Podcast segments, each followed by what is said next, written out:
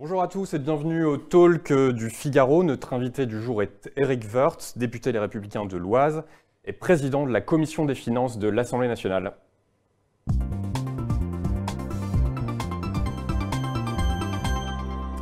Bonjour Eric Woerth. Bonjour. Alors on parle beaucoup en cette rentrée de la question de l'insécurité euh, après une série de faits divers très violents hein, qui ont marqué, euh, qui ont marqué l'été. Euh, le ministre de l'Intérieur Gérald Darmanin a utilisé le terme ensauvagement qui était jusqu'à-là employé surtout par la droite de la droite. Est-ce que c'est un terme que vous pourriez reprendre? C'est un terme qu'on a déjà utilisé, évidemment qu'il y a une, barbarie de la société. hier, j'étais avec d'ailleurs Gérald Darmanin dans une, euh, dans, une, dans, une, dans, une, dans, un élevage de chevaux. Euh, euh, enfin, c'est absolument monstrueux ce qui se passe aujourd'hui un peu partout en France sur le, le massacre et, la mutilation, la cruauté. Je vais déposer d'ailleurs une proposition de loi pour durcir les peines concernant ces actes de cruauté qui n'avaient jamais pris une telle telle importance. Alors ça existe aussi dans d'autres pays, mais, mais, on voit bien qu'il y a des gens qui ne respectent plus aucune règle, qui ne s'inscrivent dans rien, où la violence est gratuite, où tout est possible, ils jouent à des jeux vidéo parfois, je ne sais pas. Enfin, euh, et, je sais bien que les statistiques, on peut leur faire dire ce qu'on a bien envie de dire, mais on voit bien que les tentatives d'homicide, il y avait un article dans le Figaro d'ailleurs, il n'y a pas si longtemps que ça, pour essayer de bien démonter ça, les homicides et les tentatives d'homicide ont plutôt tendance à augmenter. Puis de l'autre côté, il y a des, ce qu'on appelle réellement des incivilités, c'est-à-dire il n'y a pas de violence, il n'y a pas de choses comme ça, mais il y a un climat de tension qui est extrêmement important. Euh, et donc les mots euh, caractérisent les faits à un moment donné, et il faut des réponses aussi à toutes ces incivilités. Il y a des incivilités légères et des incivilités graves. il faut aussi, à un moment donné, qu'il y ait une réponse judiciaire. Il ne peut pas y avoir de débat entre euh, le ministère de la Justice et le ministère de l'Intérieur. S'il y a des débats de fond euh, ou des, dissonances euh, de fond, alors à ce moment-là, c'est... Euh, Moretti a eu tort, selon vous, de parler simplement de sentiment d'insécurité? Oui, parce que c'est un, un, très mauvais mot. Il a toujours été employé comme une excuse à ne rien faire. On ne fait rien parce que c'est un sentiment et la vérité n'est pas là. Passez, braves gens. Hmm. Vous pensez que vous êtes en insécurité, vous avez peur, bon, et on vous dit, non, c'est un sentiment, donc pardon, je ne mets ni moyens euh, ni volonté. Euh, la vérité, c'est qu'il y a une augmentation de l'insécurité euh, en France, que c'est vécu comme ça. Il n'y a pas que l'insécurité physique, d'ailleurs, il y a aussi l'insécurité sociale, mais ça crée un climat très très étonnant euh, et extrêmement euh, également euh, inflammable. Il faut répondre. Et, le gouvernement ne répond pas. Aujourd'hui, le gouvernement, il répond pas. Et ça fait trois ans qu'il ne répond pas aux questions d'insécurité. le, gouvernement se réunit demain en séminaire pour. On n'a pas besoin d'un séminaire, oui, enfin. Le but, c'est quand même, j'imagine, on espère peut-être, de proposer des, des propositions concrètes. Qu'est-ce que vous, vous espérez Il faut à un moment, mais moi j'espère rien d'un séminaire. Je pense que euh, tout a été dit sur le sujet. Ça, ça va euh, de, l'application des peines, euh, de peines mesurées, d'une utilisation de la justice aussi. que la, justice utilise aussi les moyens dont elle dispose à de bonnes fins et de façon très rationnelle. Que la police, moi je comprends les policiers qui, par exemple, sur les mineurs non accompagnés, qui multiplient les cambriolages, sur les mineurs non accompagnés, et, et pas que eux d'ailleurs, dès qu'ils sont arrêtés, parce qu'ils sont arrêtés par la police ou par la gendarmerie, on les retrouve le lendemain, le surlendemain dans la, euh, dans la rue. C'est insupportable. Ce diagnostic, il a été fait mille fois. Mille fois. Et on porte notre part de responsabilité. Et Nicolas Sarkozy a été un des présidents qui a sans doute mis euh, l'exergue et la lutte contre l'insécurité en premier. Et Dieu sait qu'il a fait des choses. Il fallait poursuivre. Euh, François Hollande a totalement laissé tomber euh, cela. Et Emmanuel Macron n'a pas montré un intérêt particulier sur ce sujet. Donc ce n'est pas un séminaire dont on a besoin. C'est un, volontarisme politique nouveau du gouvernement dans ce domaine-là. Et ce n'est pas uniquement euh, par euh, des tweets pour le ministre de l'Intérieur ou par des visites sur le terrain qu'il faut répondre. Il faut répondre à un moment donné par des faits concrets. Donc les Français attendent le gouvernement là-dessus de façon très forte. Sinon, ça peut avoir des conséquences, d'abord des conséquences pour la vie de chacun, mais évidemment aussi des conséquences politiques extrêmement fortes. Alors les macronistes rappellent à l'envie que justement Nicolas Sarkozy avait supprimé un certain nombre de postes euh, de gendarmes et de policiers pendant son, quinquennat. 13 000, hein, si mes souvenirs sont bons. Est-ce que euh, c'était une erreur? Mais ça n'a pas été fait comme ça. Il y a eu des suppressions de postes dans certains endroits, des créations de postes dans d'autres. Il y a eu des gardes statiques qui ont été supprimés, transférés euh, souvent au, privé. Il y a eu beaucoup de choses de cette nature. Et puis il n'y avait pas ce climat, il n'y pas eu, il avait pas le climat terroriste. Mmh. Donc il y a une mmh. partie de la police qui est utilisée aujourd'hui aussi sur le terrorisme. Et la réponse euh, de, certains macronistes, comme vous dites, qui est euh, toujours une réponse de moyens, ce n'est pas uniquement euh, un problème de moyens, c'est aussi une question de volonté politique et d'hierarchisation des, sujets. Mmh, mmh. J'attends avec intérêt maintenant la, mise en, en œuvre d'une véritable politique de sécurité en France. Et je sais bien qu'on a toujours tendance à dire que quand on ne sait pas quoi faire, on crée une commission. Donc je ne voudrais pas que le séminaire gouvernemental se transforme en commission. Alors vous, nous dites qu'il y a un nouveau contexte en sécurité euh, qui n'était pas présent avant. Euh, est-ce que vous pensez que euh, la présidentielle de 2022 va se jouer sur cette question-là. Qui peut dire sur quel hein, Qui peut dire enfin, On voit que le Covid euh, reprend, on voit que la situation euh, économique sera évidemment, euh, comme on le pensait, tout à fait, tout à fait catastrophique, qu'il y a des plans de relance dans tous les sens, qu'il y a une avalanche de dettes aussi dans notre pays, qu'il y a une insatisfaction au fond de la plupart des, Français, parfois à tort d'ailleurs, mais qu'il y a une insatisfaction, une, une, précarité au fond psychologique mmh. quasiment. Euh, et donc il faut répondre à tout ça, il faut resolidifier le pays, il faut lui redonner un peu de cap, euh, un peu de solidité, et puis il faut dire aux Français euh, où on va sur chacun de ces sujets. On verra quel sera le climat de la présidentielle, mmh. Mmh. mais cette phase pré-présidentielle, au fond ces 15 mois ou ces 18 mois qui viennent, il ne faut pas oublier les élections départementales et régionales, mmh. elles, montreront un chemin. Et la droite doit, à mon avis, occuper le terrain de la sécurité parce que c'est son terrain naturel, l'autorité, c'est ce qu'elle fait au-delà de la sécurité. Hein. Oui, c'est l'autorité. L'autorité républicaine, la démocratie, c'est de l'autorité. C'est l'autorité, euh, c'est l'autorité de, la République et donc du peuple euh, sur chacun. Et puis c'est évidemment le terrain économique et, social qui est fondamental. On en parlera. C'est quand même une drôle de rentrée pour les Républicains parce qu'on a l'impression justement qu'ils avaient trouvé, vous aviez trouvé une martingale pour euh, pouvoir apporter un discours, une réponse face au, gouvernement. Et puis en fait, on se rend compte qu'on parle finalement que des candidatures ou des non-candidatures des uns et des autres. Euh, il y a un climat un peu étrange sur cette rentrée. Il ne faut pas euh, confondre l'air du temps et le temps. Euh, je, pense qu'il y a un temps pour tout. il y a un temps pour désigner un candidat, parce que j'ai bien vu à Port-Marly que l'ensemble des, journalistes étaient sur qui sera candidat ou pas, est-ce que François Barouin sera ou pas. Il y a même un article du Figaro qui dit qu'il ne le sera pas, est-ce qu'un tel le sera, quel sera le processus? Ouh là là, un peu de calme euh, quand même. La, la premier point, c'est qu'on est euh, un projet identifié. oui, oui, bah, évidemment, c'est toujours important. Mais il faut qu'il y ait un projet identifié. Il faut qu'il ait une, Il faut que le projet des Républicains soit identifiable. Donc qu'il soit différent euh, de ceux des autres. Sinon, on nous dira pourquoi vous représentez si vous représentez la même chose. Et je pense que le projet d'Emmanuel Macron, c'est pas le projet des Républicains et c'est pas le projet des socialistes, c'est le projet des, des Verts. Et tant mieux pour la démocratie. Donc ce processus d'identification de nos idées, la progression de cette identification elle est fondamentale. Il y a des travaux j'y participe activement. Il faudra que ces travaux aboutissent à un moment donné à cela. Et puis après, il y aura un processus d'identification du candidat. L'incarnation. Oui, l'incarnation, l'identification. Euh, est-ce qu'un candidat naturel peut encore s'imposer à droite? Oui, je, je, je, pense, je pense que nous, on doit répondre à la question du calendrier. C'était le sujet d'une réunion ce matin. Il faut absolument, avec euh, Christian Jacob, il faut absolument qu'on ait un calendrier très précis. Et à mon avis, le calendrier euh, très précis, c'est que d'abord, d'abord, d'abord, on aura un candidat à l'élection présidentielle, parce que j'entends Garantie.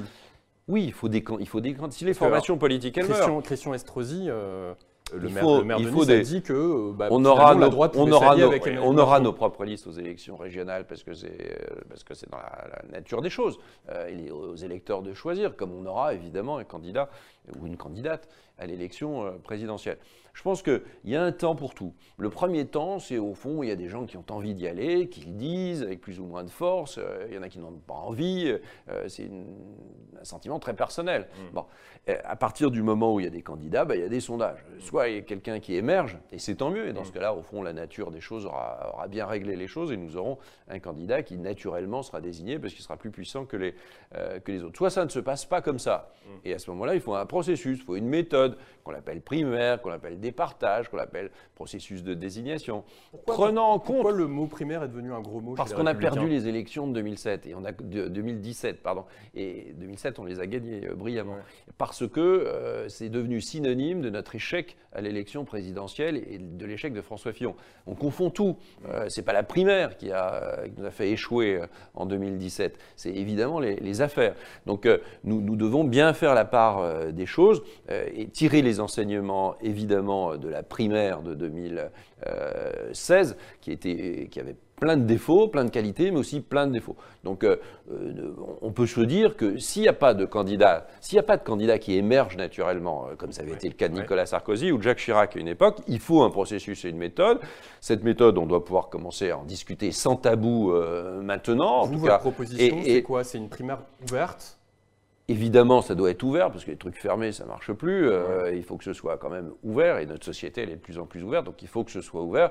Selon quelle modalité, dans quelles conditions, euh, nous, verrons bien, on doit y travailler, on doit le faire tranquillement, euh, et puis il faut qu'à ce moment-là, ce processus de désignation, il ait lieu à peu près au même moment qu'en 2016, c'est-à-dire grosso modo à la rentrée, ou à l'été, d'ici une année. Donc ça nous laisse le temps de regarder s'il y a un candidat qui émerge dans ce qu'il dit euh, d'ici, et ça nous permet de passer aussi les élections régionales et départementales, parce qu'il ne faut pas oublier euh, tout cela. Ça nous permet aussi de tenir compte du climat économique et social ce serait un tout petit peu, euh, je, trouve, euh, mesquin, euh, voire secondaire, voire au fond assez désagréable, de dire les républicains se battent sur leurs candidats quand il y a 9% de chômage, quand il y a des déficits dans tous les sens, quand il y a des entreprises qui ferment et quand il y a de l'insécurité dans le pays. Donc on se concentre sur nos propositions, on se concentre, les candidats font leur, évoquent le sujet, les sondages sont là, un candidat émerge et c'est très bien, et si un candidat n'émerge pas, l'année prochaine, en milieu d'année, euh, nous mettons en place euh, et nous, actons un processus de désignation. Selon vous, il y a encore un espace pour les républicains entre Emmanuel Macron euh, et le Rassemblement national? Il y avait un sondage ce week-end dans le JDD qui, disait que 43% des Français trouvaient que Emmanuel Macron gouvernait à droite. Oui, mais en même temps, ils veulent un candidat de droite et ils considèrent que ce n'est pas Emmanuel Macron. Donc, il y a beaucoup de confusion.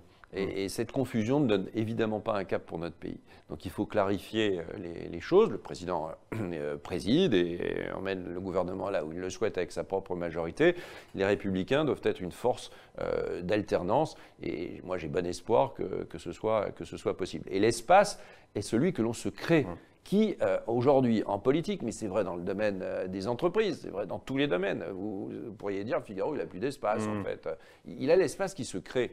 Euh, et on se crée un espace par évidemment l'incarnation, par des candidats en politique, par des gens qui sont de bons candidats, mais aussi aussi par les idées que l'on que l'on met que l'on met en avant. L'espace, c'est nôtre, c'est nous qui devons le créer. Un, exemple précis, la semaine dernière, le gouvernement a présenté un plan de relance hein, de 100 milliards d'euros qui est axé sur le soutien euh, aux entreprises et une politique de l'offre. Est-ce que c'est un plan que vous, Eric Woerth, vous auriez pu présenter si vous aviez été Ministre? Mais moi, j'en ai présenté un à la fin du mois d'avril et début mai. Je faisais une interview dans un autre journal que le, Figaro pour expliquer en quoi ça pouvait consister. Donc il y a plein de sujets de recoupement. Mais à, la limite, heureusement. Hum. Heureusement qu'avec le gouvernement, il y a des sujets de recoupement, il y a des sujets sur lesquels on est euh, d'accord. On a voté tous les projets de loi de finances rectificatives, les projets de loi d'urgence euh, sur l'économie pendant la crise. On, a voté sur le Covid. Donc euh, on, a, on, a, souvent, enfin souvent, assez régulièrement voté quand on considérait que c'était bien. Simplement, on n'aurait pas eu le même calendrier sur le plan de, relance. Il a beaucoup tardé. Je pense qu'on l'aurait encadré par un plan de financement, ce qui n'est absolument pas le cas. Le Premier ministre a un peu tendance tendance à enfumer les Français quand il dit la dette, euh, la dette du les plan 40 relance milliards qui viennent de l'Union européenne. Les 40 milliards, ils sont pas là, donc c'est, bah, ils sont pas là en tout cas. Mm. Ils sont aujourd'hui, ils sont pas là. Euh, tant mieux si ça se fait, euh, mais, mais, ils sont pas là. par contre, les dépenses, elles seront bientôt là. Mais quand le Premier ministre dit dès 2025, nous aurons remboursé la dette du plan de relance, il la cantonne très bien, mais enfin, il met pas la dette Covid, il met pas la dette du pays. Enfin, il y a un moment donné, c'est pas clair. Mm. Et l'avalanche de milliards, elle est pas claire. Donc nous devons avoir un plan de financement le plus clair euh, possible. Lorsqu'il décide de supprimer les impôts de production et qu'il ajoute cela à la taxe d'habitation, ce qu'il n'aurait pas dû faire, il y a juste un tout petit problème, c'est l'indépendance, l'autonomie, comme on dit, ou l'indépendance mmh. des décisions des collectivités locales et donc de leur propre financement. Où est la réforme de la fiscalité? Où est la réforme du modèle social? Est-ce que le plan de relance, c'est pas au fond un prétexte à ne plus, jamais, à ne plus rien réformer d'ici l'élection présidentielle? Le vrai plan de relance, ça devrait être les réformes. Hein, ça doit être un pays réformé. Doit continuer la réforme, chômage, euh, retraite, ça c'est bah, indispensable si on veut maîtriser bah, la, la France en a besoin. Entre nous, la France en a besoin. Maîtriser la dette, c'est maîtriser notre souveraineté. C'est aussi simple que cela. Alors je sais bien que ça peut apparaître comme comptable, sauf que les trucs difficiles, on les fait jamais. Et c'est difficile de dire que notre modèle social, il n'est pas durable. Il n'est pas durable. Il ne peut pas être financé euh, uniquement par l'air du temps, comme on disait tout à l'heure. Il doit être financé à un moment donné par un effort. Peut-être faut-il travailler plus dans notre pays euh, différemment peut-être peut-être plus, euh, pour, euh, pour s'offrir au fond un modèle de protection sociale qui en plus souvent ne rend pas les Français heureux. C'est-à-dire que les Français ils sont pas heureux et en plus ils dépensent beaucoup pour leur modèle. Donc il y a peut-être un, peut-être un peu d'efficacité à, à, trouver. On est entre adultes, on sera toujours un pays plus solidaire que les autres et c'est tant mieux. C'est dans notre ADN. Mais on voit bien qu'il y a beaucoup beaucoup de progrès à faire et on peut pas remettre toutes les réformes à demain. C'était d'ailleurs le programme d'Emmanuel Macron. Hein. Alors c'est l'heure de passer aux questions euh, des internautes qui vous sont aujourd'hui posées par Jean-Baptiste Sémergent.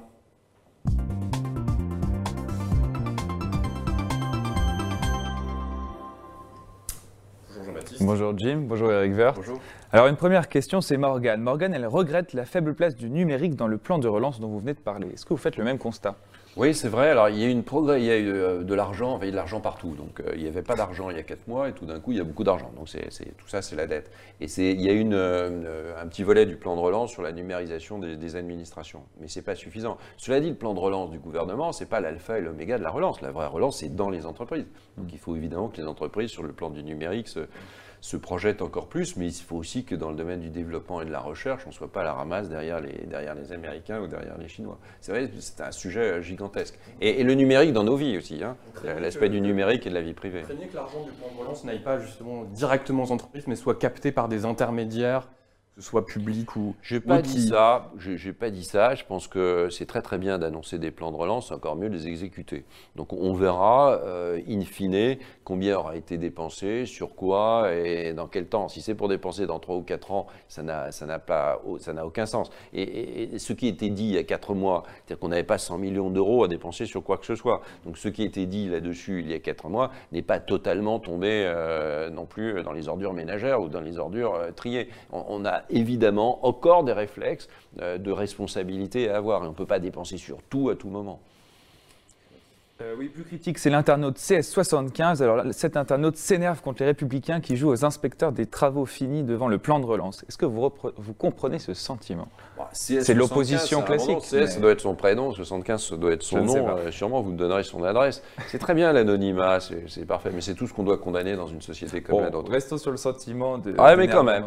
mais quand même. Bah, il, suffit que le, CS75 euh, lise les échos du début du mois de mai et il aura un plan de relance euh, proposé par, les, euh, par moi et par les républicains, assez, euh, assez puissant. Je peux même lui envoyer les, les 15 ou 20 pages qui ont été faites bien avant le gouvernement. Donc je pense qu'on a plutôt inspiré le gouvernement sur un certain nombre de points, puis d'autres points, ils ne nous, ont pas, nous ont pas suivis. Par exemple, les 100 milliards d'épargne de, supplémentaire des Français, nous, on souhaitait l'orienter vers l'investissement des entreprises, comme on souhaitait aussi désendetter à un moment donné toutes les entreprises. Le PGE, c'est des endettements des entreprises. Donc on a voté pour le PGE, mais on veut aussi que les entreprises puissent sortir de cette crise, euh, pas le, le, couteau sous la gorge de, l'endettement, donc transformer cet endettement en, fonds participatifs, en prêts participatifs. je ne vais pas rentrer dans la technique, mais, mais nous le disions euh, dès la fin du mois d'avril. Les jeunes, c'est nous qui avons mis l'accent, c'est nous, c'est les républicains qui avons mis l'accent sur l'idée qu'il y avait une génération qui arrivait sur le marché du travail et que cette génération, elle pouvait être sacrifiée. On proposait la baisse du coût du travail pour les jeunes. Le gouvernement a retenu une prime. Très bien. Donc euh, non, on n'a pas joué les absents, au contraire. Alors celui-là est présent, il s'appelle Jacques, donc c'est un vrai prénom, espérant qu'il n'est pas anonyme. Alors donc il part sur le site du Figaro, et ce Jacques justement s'étonne que le maire de Nice, Christian Estrosi, appelle à rejoindre Emmanuel Macron pour 2022. Est-ce que ça vous rend inaudible? Non, c'est pas une voix qui va nous rendre euh, inaudible. Il n'y a pas que lui. savoir. Bah, si, ce que dit Christian Estrosi engage Christian Estrosi. Après, c'est son, son, son, diagnostic de la situation politique. Euh, il en tire les conséquences. Euh, euh, c'est son choix personnel. Ah, je pense qu'il y a une stratégie personnelle derrière. Il y a, je, ne sais pas, peut-être que, peut que ça renvoie aussi à, des arrière-pensées sur les élections régionales, fusion de listes ou que sais-je. Enfin, plus il y a de la confusion, plus il y a de fusion, plus il y a de la confusion. Quoi. Euh, et je pense que la démocratie, c'est aussi à un moment donné des choix. On peut dire, je, vote pour le président de la République, moi ça ne me dérange pas. Mais on peut dire aussi, euh, la politique du président, elle ne me convient pas. Il y a d'autres euh, d'autres alternatives. Les républicains vont représenter une alternative de plus en plus crédible. On a gagné les élections municipales. J'espère qu'on gagnera d'autres élections. Et nous aurons une fiche d'identité programmatique qui sera celle des républicains. Et nous aurons un candidat. Donc, laissons les choses se faire. Alors on parle de présidentiel, on va parler d'un ancien président, c'est Partisane, c'est son nom d'internaute. De, Rappelle que vous avez été ministre de Nicolas Sarkozy. La question c'est quelle est sa place aujourd'hui pour la droite? Bah, C'est à lui qu'il faut le demander. Euh, moi j'ai beaucoup d'amitié et d'estime pour, pour, Nicolas Sarkozy. Il dominait quand même la vie politique par sa vigueur, sa puissance, euh, sa capacité aussi à projeter ses idées. Parfois il se trompait, mais, mais parfois il ne se trompait pas. Donc c'est très important. Aujourd'hui il est retiré de la vie politique. Il est présent comme ancien président, il voit beaucoup de monde, il reçoit les les autres. Le voir assez souvent. Eh ben, c'est bien de la part d'Emmanuel Macron d'interroger euh, son, prédécesseur. Je crois que c'est très bien. Et dans une démocratie apaisée, on, a besoin, on est dans une démocratie avivée aujourd'hui, fleur de peau. On doit être, retrouver l'idée d'une démocratie apaisée. Ça ne veut pas dire qu'on a réglé tous les, problèmes, mais ça veut dire qu'on est capable de les régler. On, reparle aujourd'hui de problèmes qu'il y avait il y a 10 ans. comme quoi, on, ne règle jamais les, vraiment les sujets en France. Il faut à un moment donné régler les sujets en France. Mais je, ne crois pas que Nicolas Sarkozy ait mis euh, la moindre euh, envie d'être à nouveau candidat, d'être un acteur de la vie politique. Il l'a été suffisamment, mais la réponse est chez lui. Dernière question, alors il s'appelle Rissecar38, donc euh, bon, ça va pas vous plaire. Il faudrait que les LR aient un vrai programme, un vrai candidat gaulliste. Est-ce que vous avez l'impression que le gaullisme a disparu? Non, mais c'est un mot, on met, enfin tout le monde est gaulliste aujourd'hui quasiment, donc on met tout et n'importe quoi, donc c'est pas suffisant c'est pas suffisant. C'est pas parce qu'on a été gaulliste historique euh, qu'on a plus de légitimité qu'un autre. Cet internaute a ajouté si c'est pour faire du Macron bis, ce n'est pas la peine. Ben, il, a raison, mais euh, il faut euh, évidemment, si c'est du Macron bis, ça n'a pas d'intérêt particulier, mm. puisqu'il y a Macron, ça n'a pas, pas d'intérêt. Mais et par contre, on peut être d'accord avec Emmanuel Macron, heureusement, dans une démocratie apaisée, et puis on peut montrer des points de divergence fondamentaux. Je pense que sur la sécurité, c'est un point de divergence sur la façon d'appréhender ce, ce, sujet, qui n'est pas un thème pour le gouvernement sujet profond de vie en société. Et c'est vrai également dans, sur le plan économique, même si on a des, recoupements, euh, bien évidemment, avec euh, ce que fait le, gouvernement. Mais enfin, euh, les, républicains, ils auront, une, ils auront des idées identifiables et identifiées, et les Français, les Français jugeront à un moment donné. Et puis, puis alors, la qualité des hommes ou de, un programme de la femme. Le gaullisme, c'est l'autorité, c'est la grandeur de la France. Et cette grandeur de la France aujourd'hui, elle prend aussi sa dimension euh, dans le cadre européen. C'est tous ces sujets qu'on doit euh, continuer à aborder et, le faire euh, clairement et pas le faire de façon confuse.